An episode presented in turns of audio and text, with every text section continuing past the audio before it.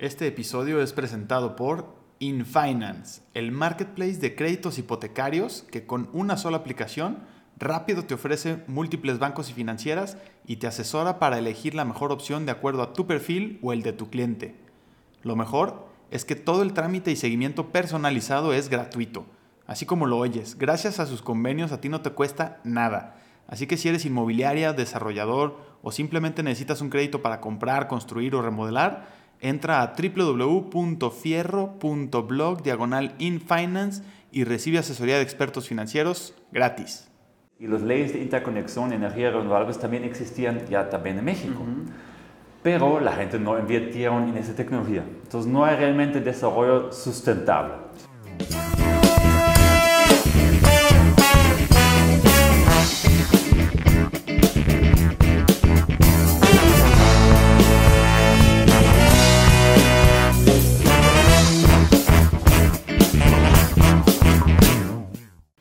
Y bienvenidos a un nuevo episodio de este podcast de negocios inmobiliarios. Yo soy Raúl Fierro y entrevisto a los líderes del real estate para aprender de su experiencia y encontrar las tácticas que los han hecho exitosos para que tú puedas aplicarlas en tu vida y en tu negocio de bienes raíces. Hoy tengo como invitado a Nico Wilmes, un empresario alemán que desde hace 10 años apuesta por el desarrollo inmobiliario sustentable y las energías renovables en México. Es CEO y fundador de Los Amigos Tulum, donde nos encontramos hoy. Me siento en un edificio del futuro en medio de paneles solares, generadores eólicos y hasta un dron de pasajeros. Me encanta este lugar. Nico y yo hablamos del gran potencial que tiene Latinoamérica, algo que a él le encanta platicar en sus conferencias de universidades, de las tendencias en el real estate y hasta cómo optimizar tu rendimiento personal con hábitos y tecnología. Te dejo con esta entrevista cargada de innovación con Nico Vilmes. Nico, muchas gracias por estar aquí. Muchas gracias por la oportunidad de hablar contigo. Gracias. Eh, oye, pues me gustaría empezar, digo, yo sé que, que pues eres alemán, tienes aquí ya varios años en México. Eh, ¿Por qué decidiste hacer este lugar específicamente en Tulum? ¿Qué viste aquí de especial que, que, que te cautivó y que dijiste, aquí me quedo? Llego como tú apenas llegaste, como huésped, porque apenas reservaste aquí sí, la aquí estoy hospedado. Eh, Gracias por eso. Hace más de 12 años, 2008 llego creo la primera vez. Ok. Y paso que pasa a muchos, que yo me enamoré en este, en este paraíso, en este país. Y muchos tienen el sueño quedarse o vivir en México y yo también. Entonces fue varias veces ida y vuelta y un día pensaba, "Mm, si quiero realmente quedarme aquí, debería comprar un ticket de solo ida. y en 2010 compré el ticket de solo ida ¿De- ¿Desde dónde? de Alemania. Entonces tú viviste en Alemania toda tu vida. Y Sí, toda, toda mi vida en Alemania y fui Pero ya solo conocías turista. México. Conocí a México y después quería aprender español, pero solo un viaje de dos semanas ni conoces el país ni aprendes la idioma. Claro. Entonces dije, para, para meterte más profundo tienes que vivir un tiempo en México.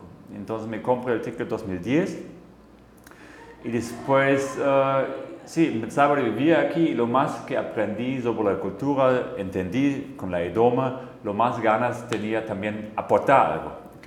Pensaba, ¿qué puedo hacer? Y vi muchos desarrollos, en todo México de hecho, y también en Playa del Carmen, y Tulum estaba en punto de empezar. Y todo el desarrollo que vi no era bueno, pero no vi el desarrollo muy sustentable. Claro. Yo tengo un, un background, una experiencia en energía renovable. En Alemania teníamos, eh, en, después de 2003-2004, una, una revolución en energía renovable. ¿Tú Porque- trabajabas en algo relacionado a eso? Aún no, pero estaba metiéndome en sistemas solares después. Entonces, el gobierno estaba empujando mucho la instalación de sistemas solares, lo hice también. Cambian los, las leyes que tú con tu propia casa puedes eh, conectarse con el red público y eso hace beneficio que mucha gente invierte en esta tecnología, yo también. Y cuando llego a México, revisaba las leyes y las leyes de interconexión de energías renovables también existían ya también en México pero la gente no invirtieron en esa tecnología. Entonces no hay realmente desarrollo sustentable. Sí. Yo pensaba, ok, a lo mejor puedo aportar allá y, y invertir o convertirme en un desarrollador y hacer desarrollo sustentable. Esta, idea. esta idea de convertirte en desarrollo, eh, perdón, en desarrollador inmobiliario, eh, ¿nació en México o es algo que tú ya tenías desde chico, que te gustaba el tema de la construcción, de crear eh, espacios habitables? ¿Dónde nació ese Nació en México porque vi la necesidad que tiene México empujar ese sector, porque México tiene muchísimo sol, muchísima oportunidad y muchísima necesidad de esta energía. Es decir, si nadie lo hace, si tú quieres hacer un cambio en este mundo, tú debes ser la persona. Entonces, ok, la primera idea de hecho era hacer solo una empresa de paneles solares, pero no hablaba español, no tenía las licencias, me falta ingeniero técnico eléctrico y, muchas cosas. Y dije, ok, si hago mi propio desarrollo, allá puedo instalar los sistemas que, que ayuden en eficiencia o energía renovable como yo quiero. Entonces pensaba, ¿dónde lo hago? Y como soy turista, conocí la Riviera Maya, vi que Tulum a lo mejor tiene potencial en futuro, además era accesible en ese tiempo, con un socio que estudia ingeniería, que conocía en un hostal en Guatemala, cuando aprendí español en una, en Conectando escuela. puntos, ¿sí? Uh, hizo un pequeño business plan. Y dice, mira, vamos a Tulum, buscamos terrenos, esa es la idea que tengo. Y si funciona está bien, si no funciona está bien también porque ganamos experiencia y vivimos un tiempo en este paraíso. Entonces hicimos solamente una casa en 2012, terminamos justamente cuando se acaba el calendario de los mayas y inicio un nuevo ciclo, me gusta mucho, porque ese es justamente el año donde, donde, um, donde México también firmó el contrato antes de Naciones Unidas por la Agenda 2030. Entonces, un compromiso de México invertir más en tecnología sustentable. Y nosotros somos bien ejemplo, empezamos ahorita con una pequeña vía que implementamos un sistema solar que toda energía que necesita la casa genera de energía solar, de energía del sol. Entonces en estos dos años te dedicaste a buscar terrenos, a aprender español, a absorber la cultura mexicana y entonces ya tomaste esa decisión de vamos a empezar con una sola casa. Exacto, en un año. 2010 llego como turista viajando y todo, pero 2012 primero de enero de 2012 nos juntamos en Playa de Carmen y fin de año la casa estaba construida, rentada y operando y todo. y ahí es cuando te diste cuenta que, que, ese negocio realmente tenía futuro y que existía esa demanda por ese apetito, digamos, por lo sustentable. Eso es lo interesante. Nadie sabía si Tulum tiene potencial o no. Y no hay estadísticas, no hay informaciones realmente. Tú tienes que estar parte del mercado para tener las informaciones, los local insights. Y nosotros lo teníamos después de la primera casa. Dice, ok, este mercado es hot. Y después hicimos un pequeño edificio, creo, ya vas hasta hoy, se llama edificio 2, porque es el segundo proyecto que tenemos. Solo uh, siete departamentos. Y ya también la rentabilidad, vimos, está espectacular, entonces tenemos más datos. Hicimos otro proyecto, otro proyecto. Entonces hicimos uh, casi seis proyectos orgánicos, solo nosotros, sin vender y tenemos ya miles de reviews en Airbnb, hasta la gente de Airbnb que trabajan en San Francisco Headquarters nos visitaron porque vieron el boom que pasa en Tulum. Y de allá um, nacía la idea de hacer un proyecto más grande y compramos justamente ese terreno donde estamos ahorita, el terreno de Central Park, que era 10.000 metros cuadrados. Sí. Vendimos una vía de nosotros por 350 mil dólares, eso inside. Y, eso es y ese era el dinero que compramos ese, ese terreno y ya teníamos mucho, ya teníamos terreno, ya no, teníamos dinero. De hecho, de hecho, compramos el terreno antes de tener el dinero. Eso, si alguien quiere ser emprendedor, ahí está una historia de riesgos. Mi socio dijo, no quiero comprar ese terreno porque son 10 mil metros cuadrados, es mucho terreno, mucho dinero, la mitad es suficiente. Dice, no, yo quiero todo el terreno, aunque no tenemos dinero, vamos a vender una vía y con eso financiar ese terreno. Yo firmé la notaria, mi, mi socio tenía miedo, yo tomé todo el riesgo y compramos este terreno en plazos y mientras acaban los plazos yo vendía la vía y con eso compramos este Ahora una cosa es comprar la tierra y otra cosa es construirla encima, ¿no? Sucede mucho que tienes para el terreno y luego ya... Eh, la tierra es lo más importante y lo aseguramos y ahorita dice, ok, a lo mejor tenemos en largo plazo el dinero a hacer una torre aquí con nuestro propio capital sobre el cash flow de los edificios que hicimos antes. Pero también podemos abrirlos, y era mucha demanda ya, abrir para el mercado de preventa. Y yo no entendí tanto la preventa en ese tiempo. Dice, ¿quién va a comprar algo que alguien que no conoce existe, en una zona? Pues, pero si alguien quiere, está bien, abrimos el mercado, hicimos ocho torres. Y si alguien quiere invertir, obvio, es increíble inversión, los números ya tenemos claro. eh, por hacerlo. Si no, hacemos poco a poco nosotros todos los torres, está bien también. Lo abrimos y lo vendimos en record time. En ese tiempo, creo, en tres meses vendimos casi todo el proyecto. Wow. Center Park, que era en su tiempo el proyecto más grande de la historia de Tulum. Sí. Y, eh, y allá entendí la fuerza de, eh, de la preventa, el capital y las oportunidades que tienes con eso. Y eh, la gente, al final es también un producto completamente nuevo al mercado. Me, me Sí. llegaron clientes que dijeron, estaba años buscando un producto como ustedes ofrecen, mucho más enfocado a la naturaleza, más enfocado a tecnología sustentable y todo eso.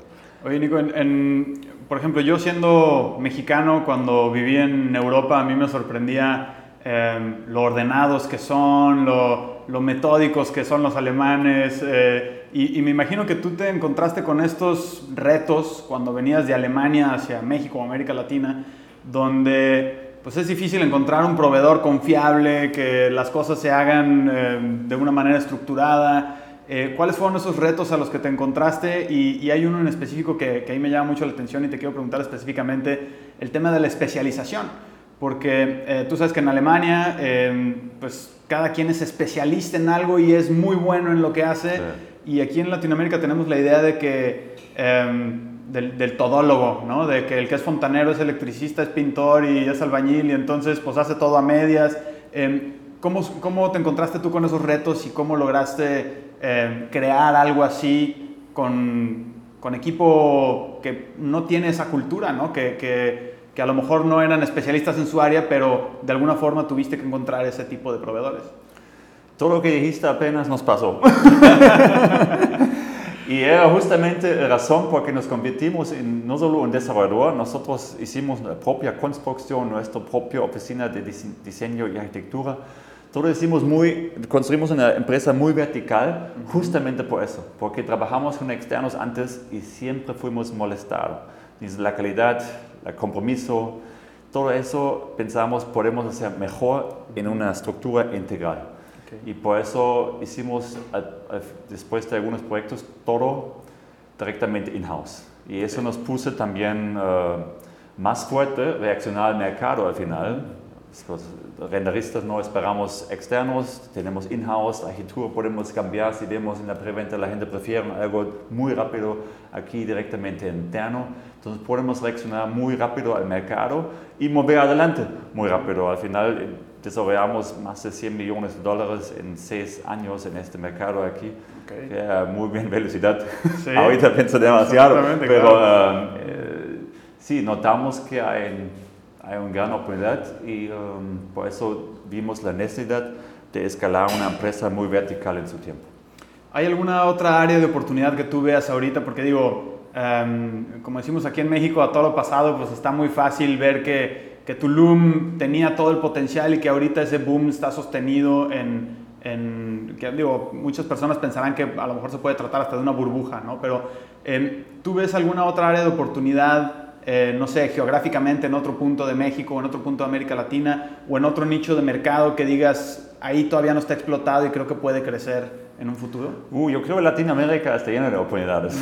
Ok. Y me encantaría tener más tiempo para viajar más, Ajá. hasta también otros países, porque hay muchas cosas para, para ah, descubrir, pero hay una gran fuerza que tiene la empresa y yo, lo mejor es el, es el conocimiento local. Entonces no es fácil, eh, fácil eh, realmente conocer un lugar a nivel que tenemos ahorita en Tulum. En Tulum realmente yo vivo tantos años aquí, entonces conozco cada cuadra, Ok. cada, cada persona que vive ya más años aquí, era un pueblo muy, todos nos conocemos, ¿verdad?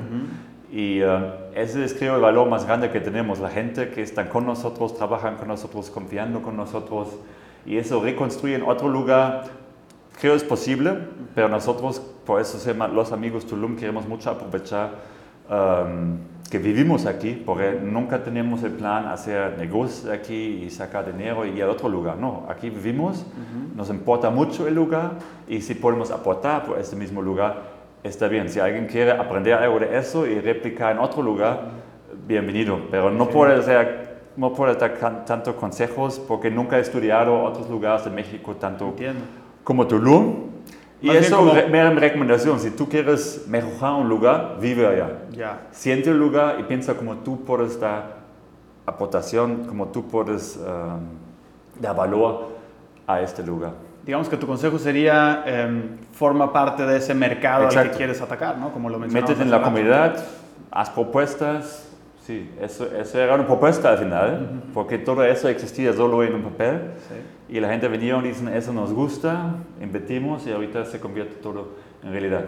Por eso se llama Central Park, porque creamos más parques en vez de condominios. Ok. Aquí ves la diferencia, ya está 100% construido un lote de un vecino y aquí está más del 60% área verde. Casi no ves los edificios de tanto árboles que están adentro. Eso es el principal valor que tenemos. Creemos que todos construyen una ciudad con más del 60% área verde, tienes bonitas ciudades. Y después Ok. viene un montón de tecnología que puedes aplicarse, aplicar abajo y arriba. Pero eso es al final la base, dar espacio a la naturaleza, porque creo como humanos necesitamos esta Sí. conexión con la, con la Claro. naturaleza. Eh, ¿Cuál es el- la mayor diferencia que tú encuentras en, en un estilo de vida como este, vivir aquí en Tulum? Tú lo llamas un paraíso.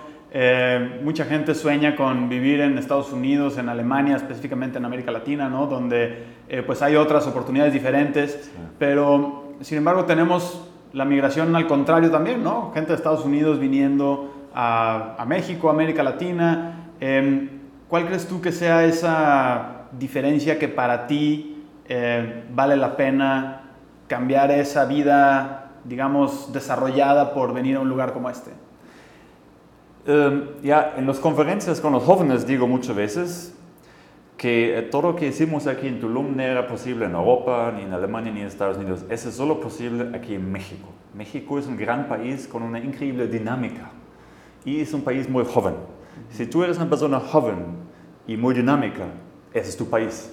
Si quieres estabilidad y todo estructurado y no hay mucho movimiento, no hay mucha dinámica, muchos países en Europa tienen eso, Sí. allá, para allá. Pero era, o lo mejor, era una persona más joven, el tiempo pasa muy rápido, pero yo buscaba justamente eso que ofrece México. Entonces yo me enamoré fácil de México y dije, wow, este, esta dinámica que tiene este país está increíble, porque tú puedes... em, Tú puedes convertir tus sueños aquí muy fácil en realidad. No creo que es tan fácil en Europa, a menos en ti yo no es de facilidad. Y si tú hablas español y vives aquí, ya tienes más recursos que yo cuando llego a este país. Porque Sí. yo tenía que aprender mucho el idioma, la cultura y también hacer conexiones. Y normalmente un mexicano está muy conectado ya. Sí. Y es un beneficio que a lo mejor la persona que vive en este país o es mexicano no, no valora tanto porque es tan Sí. normal. Es chistoso que menciones eso porque, mm, así como tú, yo también em, migré a otro país, viví varios años en Canadá, te platicaba en, en Italia, y mm, ahí me pasaba que em, tener éxito, eh, digamos, bueno, diferentes definiciones de éxito, ¿no? Pero em, llegar a un punto de éxito en un país diferente al tuyo, donde no tienes familia, conocidos, amigos, eh, muchas veces hemos escuchado estas historias, eh, seguramente aquí en Latinoamérica muchos hemos escuchado eh, cuando los papás nos cuentan eh, que es que ese señor que ahora es muy exitoso llegó a México con una mano adelante y otra atrás, ¿no? que no tenía nada cuando llegó, no hablaba el idioma, no, no tenía dinero y ahora ha logrado todo esto. Y, la explicación que yo he encontrado, eh, y, y me gustaría conocer tu opinión al respecto, es que eh, muchas veces esas propias conexiones que tenemos ya aquí, y el idioma y el conocer eh, tanto, a veces juegan en nuestra contra porque nos preocupa el, el, el qué dirán, el miedo al, al, al fracaso, el que nuestra familia nos vea intentarlo y fracasar o que eh, si no me sale bien voy a quedar mal con alguien. Y entonces eso, esa barrera digamos que se elimina cuando estás en otro país donde no conoces a nadie y por lo tanto em, es más fácil tomar riesgos porque se elimina ese miedo. Pues al cabo, si me tropiezo, nadie me conoce y nadie se va a burlar de mí, ¿no? Em, ¿cómo, ¿cómo, juegas tú con, con, eso? Porque digo, ahorita tú lo mencionas como una ventaja, pero em, veo que en tu caso, pues tú lo mencionas como, que, como si fuera muy fácil, ¿no? Y que, em, ¿cuál sería esa, esa, sugerencia que tú le darías a, a, las personas que ya tienen esos recursos, pero que no los utilizan a lo mejor por uno de estos miedos?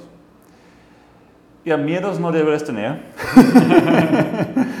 Ni tenía en Alemania, entonces estaba, ya estuve empresario en Alemania y todos me conocen en Alemania, saben que yo arriesgaba todo el tiempo todo, pero aún sentí este país no te deja salir, hay muchos restrictivos. Tenía un restaurante y te regañan porque tu letrero está tres metros demasiado en la calle y dices, hey, yo invierte mucho dinero para que esta zona esté mejorada, ahorita me regañan por este pequeño letrero. Entonces, muchos factores limitantes. Aunque estás sin miedo, estás, hay muchos empresarios también que quieren ir adelante allá, pero hacer algo nuevo en un país muy establecido es un poco más difícil de ver en un país que está desarrollándose, donde tú literalmente tienes más potencial de desarrollarse. Si tienes miedo de familiar o algo, ok, eso, eso a lo mejor debes preguntarte si realmente debes ser emprendedor o algo. Pero es cierto, si entras a un nuevo país, te sientes casi como nuevo nacido. Entonces todo empieza otra vez de cero. Entonces traes algo de atrás que te jalaron, puede ser tus circunstancias o tu familia o tus amigos. Sí, es liberante tener un, un uh, re, remezclar casi todo tu gente redondo de ti. Sí, puede ser. Aquí sí, yo quería pensar algo con un socio, un socio que es muy diferente que yo, tengo muchas fortalezas, pero muchas debilidades también, entonces creo deberías rodearte con gente que complementan eso. También construcción había casi nada, entonces era beneficiado que tengo un socio que tenía experiencia en construcción. Mi, mi, mi fuerza es más las ideas y la experiencia en energía renovable y el empuje que quería dar, que que justamente que dice nuestra misión para hacer un impacto positivo por un México más sustentable a través de tecnologías que existen en el día de hoy, día de hoy y que se puede implementar en desarrollos más en zonas como eso con tantos recursos. Okay. Ahorita tú mencionabas, eh, bueno, hemos hablado mucho de, de, esta estructura que, que, a lo mejor pues tú ya eh, naciste con ella, ¿no? A lo mejor este, em, tú la veías hasta como una limitante, por ejemplo, en, en Alemania, donde pues ya hay demasiados lineamientos y no te puedes mover un metro para allá o, salirte un poquito del cuadrito, ¿no? Eh, aquí en México pues tienes esa libertad de, que las posibilidades son mucho más abiertas y que además hablabas tú ahorita de esa liberación de tu pasado y empezar otra vez de cero y eh, ¿cómo, ¿cómo, capitalizas tú esto? ¿Cómo eh, hablabas también de que a lo mejor, por ejemplo, el, el, el monto, todos los millones de dólares que se han invertido en estos años, pues eh, ahorita que lo ves en retrospectiva puede sonar a mucho, ¿no? Eh, pero eso es algo que, que, te asustaba de antes en los inicios o, tenías ya muy bien visualizado, yo quiero llegar a, tal número de ventas. Em, ¿cómo, ¿Cómo fue que llegaste, digamos, del punto donde estabas hace 10 años iniciando al día de hoy que em, no sé si tienes una rutina diaria que sigues, eh, ¿Cómo, ¿Cómo puedes llegar a un resultado así casi sin darte cuenta cuando tu visión eh, está puesta en un, en un, lugar fijo? Porque la empresa es muy mission driven. Entonces no tenemos los planos uh, y los metas de venta ya adelantados. ¿Cuál es esa misión de la que hablas? En, la misión es hacer un pacto positivo por México más sustentable. Entonces dijimos, hey, hacemos un desarrollo que implementa todo eso. ¿Cómo podemos diseñar un proyecto mucho más sustentable. Ya hablamos de área verde, aquí estamos ubicados en los ríos subterráneos más grandes del país y, no, no, hay drenaje aquí. Cuando llego no hay drenaje. Todavía que Tulum es 80% sin drenaje. Dice, ¿cómo lo hacen? Ah, aquí ríos subterráneos. Entonces, biodigestor y después van a ríos subterráneos. Dice, eso no se puede hacer, ya no hay otra manera. Y dice, tiene que ser otra manera, entonces invertimos solo en este proyecto 500 mil dólares, 10 millones de pesos en un tratamiento de agua, para que todo el agua ahorita que sale del proyecto está más limpio que era antes. Entonces generamos un impacto positivo en cuestiones de medio ambiente de agua. Después arriba está desde el diseño, todo ya diseñado para implementación de sistemas solares. Todos los techos aquí no tienen tinacos o no tienen uh, condensadores de aire acondicionado, lo, lo, metimos o lo escondimos en la fachada. Entonces hicimos muchísimas propuestas aquí, o realmente cosas. Aquí ves el sistema SmartFlow, uno de sistemas solares más avanzados del mundo. Somos la primera empresa que llegó esto a México. Entonces queríamos construir justamente algo como eso. Decimos, si nadie lo compra, no importa. Lo más importante es que, que, que, hacemos que es importante para nosotros. Y si tú fracasas con algo que es muy importante contigo, no pasa nada. Tú vives muy tranquilo porque puedes decir, yo quería hacer un cambio y hice todo para lograrlo. Y si no funciona, está bien, pero al menos luchaste por algo que es importante para ti. Como Rambo dijo, ¿no? Vive por algo o muere por, por algo o vive por el intento, sí. Eh, hay un, un, libro que se llama Los Cuatro Acuerdos. Uno de ellos es eh, dar el máximo posible porque dar tu máximo posible. No, y no tienes, tú hablas de miedo allá. Tú no sientes miedo si tú estás convencido que haces las cosas correctas. Okay. Y eso decimos todo el tiempo. Sentimos ese desarrollo beneficia mucho más tu LUM que cualquier otro desarrollo que hicieron antes. Uh -huh. Y con eso empezamos. Y después, con estos valores, creamos el proyecto y después vinieron muchos clientes que comparten esos mismos valores. Uh -huh. Y allá haces un match muy fuerte. Uh -huh. Y más gente vinieron y, y, dijeron, Nico, me encanta tu proyecto, necesitamos más proyectos como eso en México, en Tulum. Dice, ok, hacemos más. Okay. Y siempre dije, cuando la gente preguntaban, ¿cuántos desarrollos haces todavía? Dice, mira, mientras la gente quiere que hacemos más desarrollos, hacemos más desarrollos en Tulum. Si la gente un día ya no quiere que hacemos más desarrollos, ya no hacemos más desarrollos. Porque no llego como a este país okay. y no es mi, no es mi intención, no, no soy una familia de desarrolladores que va a desarrollar ahorita, no, no. Solo queremos cumplir nuestra misión y somos muy conocidos por el desarrollo inmobiliario, pero también tenemos ahorita una empresa, se llama Los Amigos Energy, uh -huh. que instala sistemas solares en todo México, tenemos una academia, tenemos uh, también un, un, un, spa de cero emisión, un gimnasio de cero emisión, entonces hay muchas actividades, hacemos las conferencias en todo México, de México chingón, sobre sí. dar conocimientos, cómo pueden casi cambiar la vida de los jóvenes y aportar a su propio país. Entonces hacemos muchísimas cosas y eso son, la misión es lo más importante para nosotros y si hacemos otro desarrollo no, es secundario. Okay. ¿Cómo, ¿Cómo, te imaginas tú? Yo sé que eh, pues la energía solar definitivamente es el futuro, bueno, en este caso es el presente, ¿no? Pues, sí. ya, ya lo estamos viviendo. Eh, este Smart Flower del que hablas eh, es Existe desde 4.5 mil, mil, millones de años. Exactamente. es muy, muy viejo. Es muy viejo.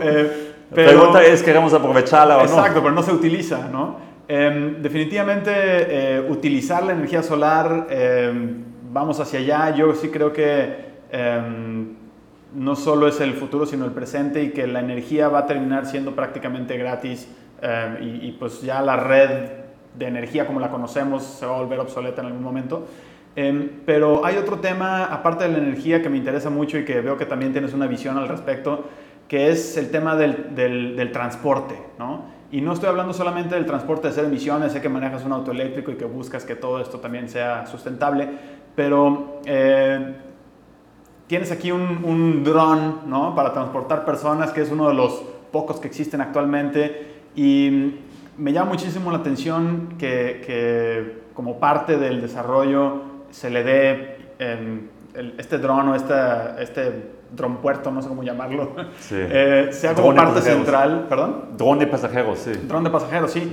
Eh, este, este puerto, digamos, donde aterriza el dron es algo central del desarrollo y es algo que se le quiere dar importancia. Eh, ¿Cómo te imaginas tú que esto puede revolucionar el desarrollo inmobiliario en el futuro, donde ahorita está eh, limitado a que existan redes terrestres de comunicación como una carretera, un- una calle pavimentada eh, o, o inclusive eh, sucede mucho, ¿no? Que el terreno que está junto a la carretera vale más que está eh, el, que está a lo mejor en una playa muy bonita porque está más incomunicado.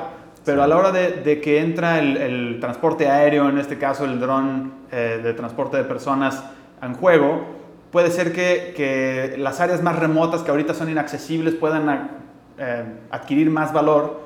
Y, y que aquellas que ahorita consideramos muy comunicadas por estar en un cruce a lo mejor eh, de avenidas importantes, pues también adquiera menos relevancia. Eh, ¿Cómo te imaginas tú la, la transportación del futuro y, le- y el impacto que va a tener el transporte eh, digamos, aéreo de, de pequeño número de personas en un futuro cercano. Sí, el transporte va a evolucionarse a la tercera dimensión. En, en, en uh, real estate ya lo vivimos. Vivimos ya en, en, centros muy urbanos, vivimos ya en la tercera dimensión, vamos por arriba. Aquí Ok. en Tulum es muy horizontal todavía, máximo 12 metros, pero en uh, Guadalajara seguro tienes piso Sí. 50 o algo. Sí, sí, sí. Porque es la manera de hecho más sustentable usar la tierra para que no... Claro. um, mejor vas más vertical y dejas mucho terreno abajo verde. Y pero con coches o por nuestro transporte eh, urbano no hacemos así. A, a veces sí, si tenemos metro vamos a menos un, dos, tres niveles Sí. por abajo. O, o un segundo piso como en la Ciudad de Sí, México, ¿no? Pero Sí, sí. Y, ya, y ya vamos, pero también el humano está acostumbrado a tener un transporte individualizado. Queremos en las ciudades que pongo el botón de Uber, que viene alguien y me lleva donde yo quiero.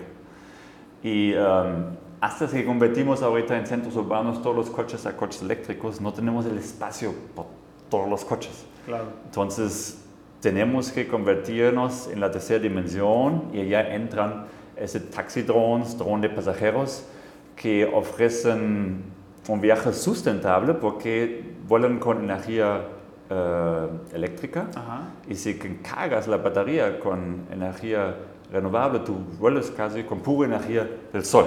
La experiencia lo hicimos ya en China, está espectacular, está mucho mejor en vez de perder su tiempo en el tráfico como una hora de Polanco a Santa Fe o algo. Sí. Entonces es muy innovadora y por eso nos encanta, porque en Claro. muchos desarrollos tenemos innovaciones locos que a lo mejor nadie ha implementado en un desarrollo inmobiliario en todo México o Latinoamérica. Y cuando, si tú diseñas un proyecto y comercializas en la preventa, tienes que pensar, ok, si quieres ser muy innovador, ¿qué es innovación en dos, tres años? Ya estaba revisando los drones de pasajeros y en Alemania tenemos Lithium, Lilium, una empresa que también desarrolla drones de pasajeros. Pero todos todavía vuelan en prototipo y sin pasajeros. Pero hay una empresa, IHAN, que está en China, en Guangzhou, ya volando con, con, con humanos. Ok. Por eso fui antes de pandemia ya a- China Ok. y volando el primer drone de pasajeros. O Estaba sea, en 2019 ya había humanos volando en drones. Sí, Ok. sí. Hay un vídeo en YouTube que puedes ver que grabamos en, en China y después dije, ok, esa tecnología necesito en México. Que México es uno de los primeros países en el mundo que tiene esa tecnología. Y eh, nos- el drone nos llegó justamente en la pandemia, entonces era muy difícil porque no podemos exponer, ni los chinos pueden venir para instalar. Y eh, ahorita tenemos el drone aquí, tenemos un skyport aquí, tenemos un hangar aquí, el primer hangar para mantener un drone de pasajeros en todo el mundo, creo. y eh, hasta una, una, una plataforma que sube y baja el drone para que pueda ir a la plataforma de despe- despegue y después Ok. de regresar a su hangar y todo. Invertimos en total casi un millón de dólares en esta tecnología. Ok. Entonces es una tecnología muy avanzada y que la gente a veces no entiende. La tecnología avanza ahorita en una velocidad exponencial. Pero nosotros somos humanos y pensamos lineal. Por eso nos pasa muchas veces que pensamos, no manches, no sabía que eso está posible, como la cámara a lo mejor. que ya O está estos disponible. micrófonos que Estoy hablamos, atrás ¿no? en algunas cosas. Um, entonces la tecnología ya está y por eso presentamos, instala- im- implementamos la regulación. Obvio no es tan rápido. Es lo mismo que Tesla tiene su problema regular sus coches autónomos. Tenemos el mismo problema que no hay regulación por aeronaves que vuelan completamente sin piloto. Sí. Entonces es una propuesta que funciona, que enseñamos que está aprobado y todo, pero estamos ahorita esperando la AFAC, Asociación Federal Aeronáutico Civil en México, que nos da la regulación para poder realmente operar un vehículo como eso en el mercado turístico como estamos en Tulum. Que sea padrísimo, obvio que sí. Por eso Claro. hablamos mucho de ese tema, porque creo todos ganan, todos ganan. Si yo vuelo sin contaminación, todos ganan en vez de uso un vehículo y hago tráfico en las calles y, y hago contaminación con eso. Y eh, los costos, de hecho, es interesante, mucha gente piensa a lo mejor es muy alto, puede Sí. ser más barato que hoy pagas por un Uber en la Ciudad de México. ¿Por qué, pa- qué pagas en un Uber? Pagas El el, chofer, chofer, alguien tiene que manejar, No tenemos. Necesita, este dron vuela completamente autónomo. No necesitas chofer. Pagas gasolina, no necesitamos gasolina, vuela completamente con energía renovable, el sol nunca te manda una factura. Sí. Y tercera cosa es, más en Tulum necesitas mucho mantenimiento por los coches porque hay tantos patches. este y, dron y todo vuela- este tiempo invertido también eh, se recorta al ser aéreo. Entonces, en realidad, el vehículo se utiliza menos tiempo que el auto. ¿no? Exacto. Y es el futuro. Hay varios estudios de Standard Poor's, creo, dijeron es el mercado más grande de hecho por coches. Por coches necesitan calles. Para que puedas Sí. vender, la gente tiene que poder manejar todavía. Y la mayoría de los coches, la mayoría de las calles están llenos en los centros urbanos.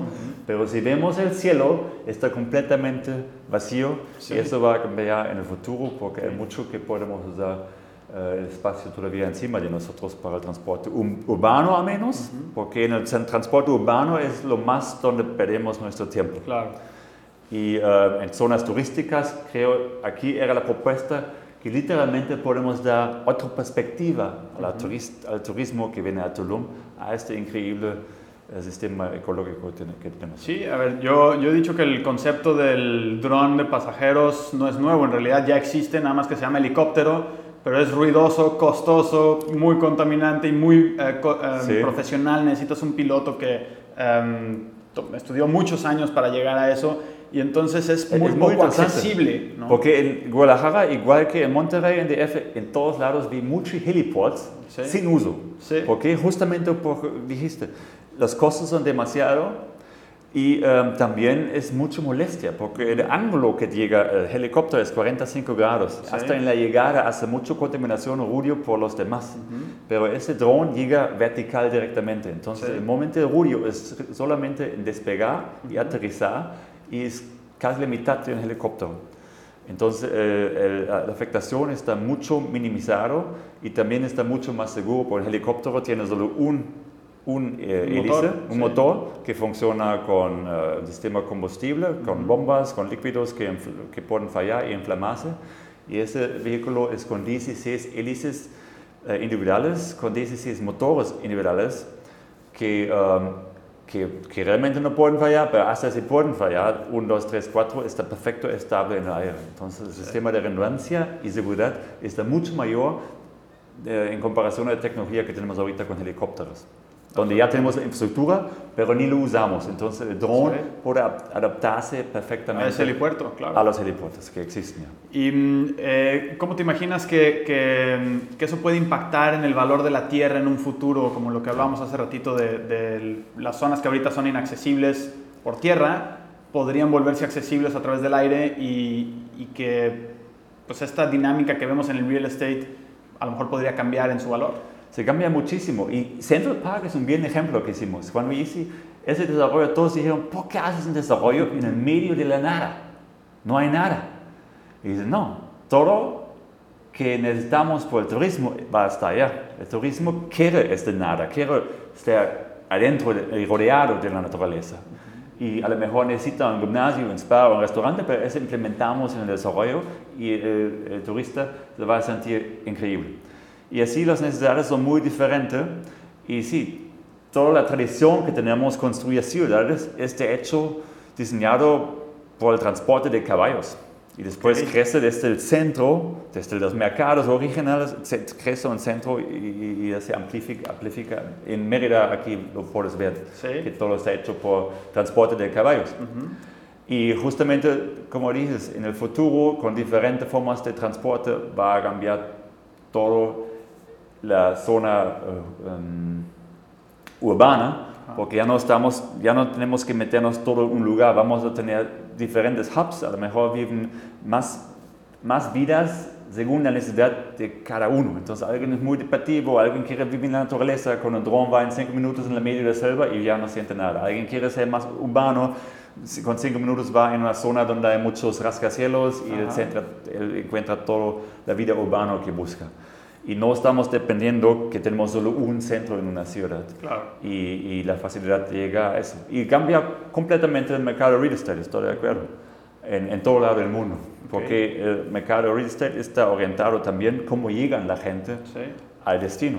Eh, hasta hablan- lo dice su, su moto, ¿no? Que es location, location, location. Siempre es eh, buscando una ubicación que sea accesible y que sea em, pues fácil para llegar, para salir, eh, que tenga tráfico, etcétera. Pero, pero a la hora que esto se vuelve de tercera dimensión, como lo hablabas hace un momento, pues es un game changer para el... Normalmente la gente viene y preguntan qué está. Ok, ya tengo eso, orientan a las cosas que ya están. Ajá. Pero si tú eres innovador, tú no te orientas en cosas que ya existen. Tú creas algo completamente nuevo. Y eso hicimos aquí en Tulum. Y eso era el éxito. Genial. Eh, pues para terminar quisiera, eh, ya hablamos ¿Ya ahorita de- terminamos? No. pero, pero digo, para ir cerrando el episodio porque... eh, ¿Ya pasó una hora? Son temas que, que- que me encantan y, y noto que a ti también este, te apasiona. Eh, y bueno, pues tan es así que, que la misión de la que hablabas hace un momento, pues es esa, ¿no? El Sí. precisamente eh, convertir el, eh, o aportar un poco de sosten- sostenibilidad al, al, al mercado mexicano en cuanto a real estate. Pero eh, ¿hay otra, algún- alguna otra tendencia que tú identifiques, además del tema de energía solar, sostenibilidad, a lo mejor el transporte? ¿Hay alguna otra tendencia que ahorita a lo mejor va iniciando y que tú creas que en un futuro pueda tener, se, vuelva, se pueda convertir en una nueva normalidad, que pueda adquirir más fuerza y, y- y que en- a lo mejor en unos años am, podamos ver más de eso? Eh, ¿Especificado real estate o en general? No, en general, o en sea, general pasan muchas cosas. Yo estoy Ok. en biohack ahorita. Ok.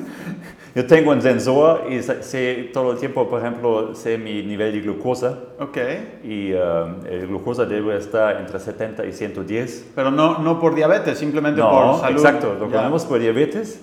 Pero diabetes es otro nivel. La gente, si tienen diabetes, y en México muchos tienen diabetes, es porque es, eh, casi chingaron por la mitad de su vida ya su nivel de glucosa. Ajá. Entonces yo tengo un sensor que creo en el futuro todos van a tener en el reloj. Aún Ok. tengo a mi cuerpo, um, donde veo mi glucosa y puedo optimizar mi alimentación y te da un insight qué puedes comer y qué no, que todavía la gente no tiene. Ok. Y eso va a mover tu salud y tu expectativa de vida a otro nivel. ¿Qué otro? Entonces hoy hablamos de eso, pero creo muy seguro en el futuro la gente va a decir, ¿cómo? ¿Tu nivel de glucosa no puedes ver en el reloj? No, en 2022 la gente ni tiene ni idea después de comer algo dónde va su glucosa. Comían que se quiere, Claro. y mucho Coca-Cola y azúcar. Entonces allá en el biohack, biohacking veo increíbles cosas eh, pasando que podemos aprovechar en el día de hoy, ¿ya? Es como siempre, ¿quieres ser pionero, uno de los primeros o quieres esperar hasta te llega la tecnología como el último? Sí. Y los más, normalmente, los early adapters en tecnología, hasta países, son luego los más beneficiarios. Ok. Y tú decides. Ah, me- interesa mucho ese tema de biohacking y que... El biohacking, y es- el mundo, como dije, es exponencial ahorita. Sí. Entonces, la tecnología se avanza más rápido que podemos casi seguirlas. ¿no? Sí. Obvio, inteligencia artificial pasan cosas en marketing y tecnología, como nos, nos movemos, eh, que son, ah, con algunos da hasta miedo, que tanto Sí, avanzamos em, en eso. escuché a Elon Musk con Joe Rogan que decía que en algo así como cinco años, y esto fue hace dos, eh, ya íbamos a poder comunicarnos entre humanos sin utilizar eh, palabras, ¿no? Eh, con su nueva empresa de Neuralink, ¿no? Que, Sí. pues, que es con un implante, en fin. Eh, sí creo que hay mucho por ahí y es eh, lo que em, le llaman como la, em, el- la tecnología aumentada, ¿no? Que es el- el, la implementación de tecnología mezclada con lo humano y no la tecnología por sí sola y el humano por sí solo. Pero Sí. sé que hay otras maneras más eh, sencillas, cuando menos de explicar, que, mm, que a lo mejor es, ah, por ejemplo, alguien considera biohacking utilizar algún suplemento alimenticio que normalmente eh, no obtenemos de fuentes orgánicas accesibles, pero que eso, eh, no sé, puede tener, te puede crear la alerta, por ejemplo, de tomarte un café, ¿no? Eh, ¿Hay alguna otra em, técnica de biohacking que tú ah, hayas experimentado y que... Ah, Es un eh, tema donde podemos hablar una hora más, ¿no? Eh, más fácil es, um, hay, por decirte, hay, um, hay grasas esenciales, Ajá. hay proteínas esenciales, pero no hay carbohidratos esenciales. Entonces tú piensas sobre eso. La mayoría de gente comen 80% del día carbohidratos y es lo menos que necesita. ok, Entonces ya puedes hacer ya una gran diferencia en tu vida. ok. Dejar los carbohidratos ya es biohacking. Ya, sí, si quieres ser más específico necesitas un sensor para exactamente, pero uh, el problema en el mundo de hoy son los carbohidratos. ¿no? Ok. Eso hace que la gente esté uh, no a su óptimo. Y tú Ya. quieres, normalmente es, quieres um, tener todo el potencial de tu cuerpo porque tienes solo una vida, ¿no? Sí.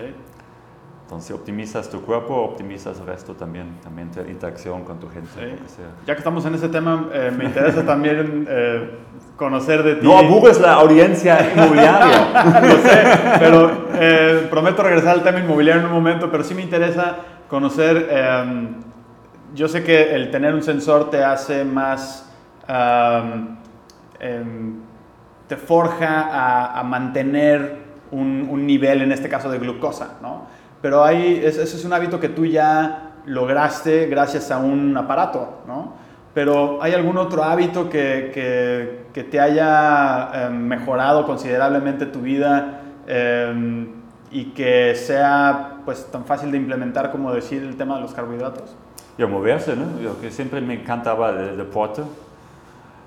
Y um, sí, deberías moverte mínimo media hora cada día, ¿no? Ok. Por ser la primera cosa que hiciste en la mañana. Eso sí, para mí es un hábito normal. No sé, casi no sé cómo es si no lo tienes. Ok. Y eh, solo puedo recomendarlo. Ahí tenemos gente en nuestro equipo donde regalamos la membresía en el gym para que se muevan y bajan los pesos demasiados que afectan su vida y su bienestar. Um, sí, eso es, es, es una recomendación que creo ya uh, todos saben, deben moverse más. Claro. Y siempre he aplicado. Y, uh, Ok. Por eso tenemos un gimnasio. Al principio la gente dice, ¿por qué haces un gimnasio de tres niveles ahí? no?" y la respuesta era porque nos encanta. Claro, El ok. market study era, de hecho, muchas veces que nos encanta a nosotros. Claro. Y si realmente te apasiona mucho, es muy probable algo más también. Más en cosas donde no tienes referencias. Si vas en mercados donde, o vas en, que quieres crear un nuevo mercado, piensa en algo que a ti realmente gustaría. Porque si a ti te gusta mucho, te apasiona mucho, es muy probable que otras personas también. Y me da mucho gusto que viene mucha gente de Tulum ahorita, entrenan en el gimnasio y dicen, ah, es el mejor gimnasio en Tulum, Ok. porque diseñado era solo para nosotros. Obvio con el bienestar, con, con eh, compartir con todo Tulum, Ajá. pero el diseño no era un market study que quiere Tulum, dicen ¿cómo sea un gimnasio de nuestros sueños? eh? Ok. Y obvio con sistemas solares que cubren toda la energía que necesitamos para enfriar gimnasio, pero también metimos un muro de escalada 3, 3D y a diferentes niveles con las mejores máquinas, con un aire libre y ah, está- ahí está. Entonces esa es mi recomendación, haz las cosas que te apasionan y si casi no puedes dormir en la noche porque te encanta tanto esta idea, a lo mejor el universo está empujándote que tú conviertes esta idea en realidad. Y es el país, es, es, es el país correcto y el tiempo también es el correcto. Ok. Eh, por último, si tú eh, tuvieras oportunidad de hablar con ese eh, Nico que recién llegó aquí con su one-way ticket a México, eh, ¿qué le dirías? ¿Harías algo diferente en respecto a lo que, eh, ahora que ya tienes esa experiencia, cuál sería tu mejor consejo para esa persona que apenas va a empezar con esto o que tiene una idea de crear algo, Sí. pero que no sabe por dónde? Sí, es buena pregunta, porque he pensado mucho sobre eso, porque hicimos obvio un montón de errores. Y en retroperspectiva, puedes evitar muchos errores. Pero no hubiera tenido la velocidad. Claro. Entonces, claro, puedes encontrar muchas cosas que hicimos mal y podemos, hubiéramos hecho diferente, pero por el precio de velocidad hubiera hecho todo igualito otra vez. Claro, sí. Porque sí, hicimos muchos errores, pero logramos una velocidad que creo es imposible ahorita en Tulum y en otros mercados eh, alcanzar. En seis años, tanto desarrollos desde nada, creo es muy difícil y nunca he visto en otros lados del mundo casi. ¿no? Ok. Entonces, esta historia, por eso escribimos hasta un libro, se llama Ok. Backpacking to the Moon, que se puede Ah. comprar en Amazon, Wow. donde escribimos toda la historia que vivimos, porque creo esa era mi preocupación más grande todo el tiempo, que aprovechamos las oportunidades que encontramos. Entonces no quería eh, des- despertar un día y pensar, ah, en ese tiempo era muy bien invertir en Tulum o hacer eso, eso, eso. Quería decir, no, yo hice al 100% todo que pude hacer. Se Eso podría decir que hicimos. ese es tu miedo. Ese, ese era el miedo, exacto, que perder una oportunidad. Ok. Entonces fuimos realmente al máximo. Y si ahorita 10 años desarrollando en Tulum, ese tiempo pasa increíble rápido. Y todo el tiempo pienso, ¿dónde fueron los 10 años? Y tengo que reco- recorrer los eh, desarrollos para entender, ah, sí, era mucho trabajo, pero no, nunca sentí como trabajo porque tenemos increíble pasión y agradecimiento para poder hacer estos desarrollos, para hacer, convertir estos sueños eh, en realidades. Entonces, um, sí, si quieres alta velocidad, tienes que ser consciente que vas a hacer muchos errores y tú tienes que decidir si ese vale la pena el precio. Y en un mercado como tenía Tulum, era vale, la, vale la pena el precio, los errores por la velocidad. Ahorita somos una empresa mucho más estructurada, mucho más grande. Tenemos una joint venture ahorita en 101 Tulum con la empresa Mobilia que está más de 20 años en el mercado donde nosotros aprendemos mucho sobre estructura y procesos y esta este combinación entre una empresa más joven, innovadora, una empresa muy estructurada en el mercado mexicano eso creo es una increíble um, sinergia ahorita y por eso estoy muy emocionado ahorita sobre el nuevo proyecto 101 Tulum, que es un proyecto de dos hectáreas. La tierra cuesta más de 20 millones de dólares y la mitad, como siempre dijimos, la mitad queda área verde. Entonces invertimos nuevamente con este proyecto más de 10 millones de dólares en rescate o en la, en la área verde, en la fauna y flora de Tulum. Decía Bill Gates que muchas veces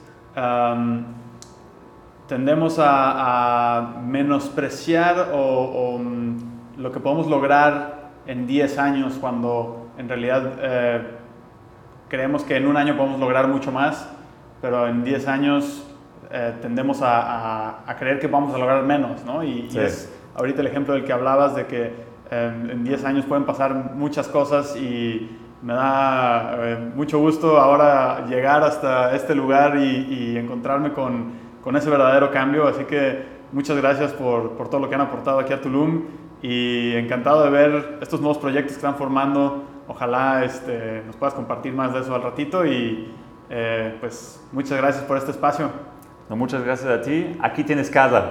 Gracias. ¿Algo más que quieras agregar que no hayamos platicado? Ah, podemos hablar uno más, pero... ¿Dónde, ¿Dónde, te pueden encontrar si alguien quiere conocer más de, de ti, de tus proyectos? Ya, como un amigo y yo fundamos una empresa en Tulum, llamamos la empresa Los Amigos Tulum. Y así nos encuentras, Los Amigos Tulum, Instagram, Facebook, lo que sea.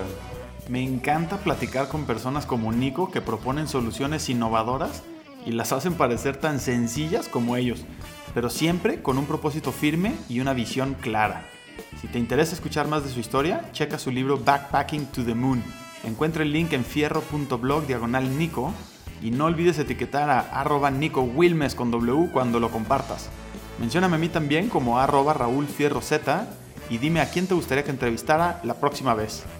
También sigue este podcast inmobiliario en Spotify o suscríbete en YouTube o iTunes y califícanos con 5 estrellas para traer más invitados y llegar a más gente. Eso es todo por hoy, yo soy Raúl Fierro y hasta la próxima.